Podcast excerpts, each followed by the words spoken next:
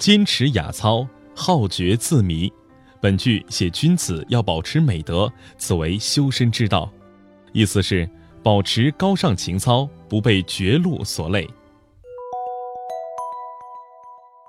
李密去世，战乱刚刚平定，百废待兴，现在最紧缺的是人才。公元二百六十七年的一天，晋武帝正在和大臣们谈论国事，大家举荐些德才兼备的人啊。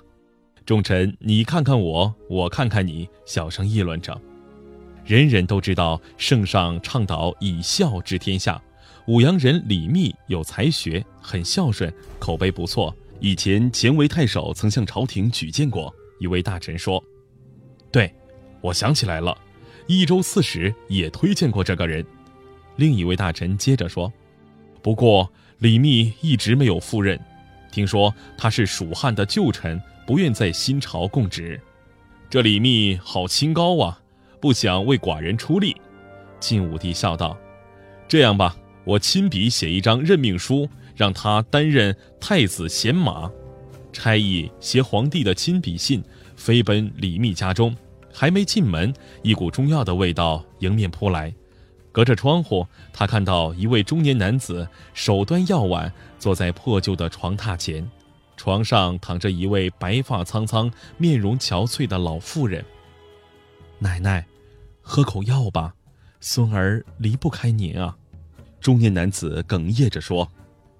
傻孩子，有你这样孝顺的孙子，奶奶会好起来的。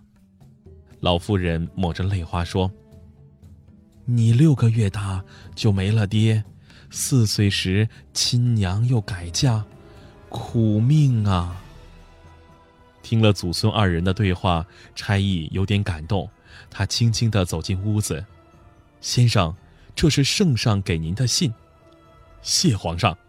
李密恭恭敬敬地打开信，看罢，他为难地摇摇头。祖母刘氏今年九十六岁了，又病成这个样子，实在脱不开身啊！容我考虑几天再回话。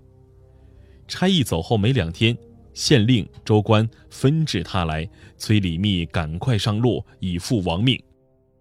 看来我得给皇帝写封信，说明情况。有一天晚上。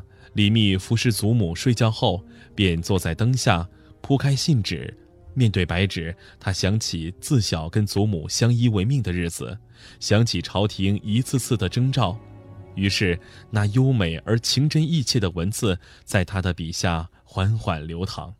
臣密今年四十有四，祖母刘今年九十有六，是臣尽节于陛下之日长，抱养刘之日短也。乌鸟思情，愿启中养，这就是后人广为传颂的陈情表。李密真是一个大孝子啊，恩准。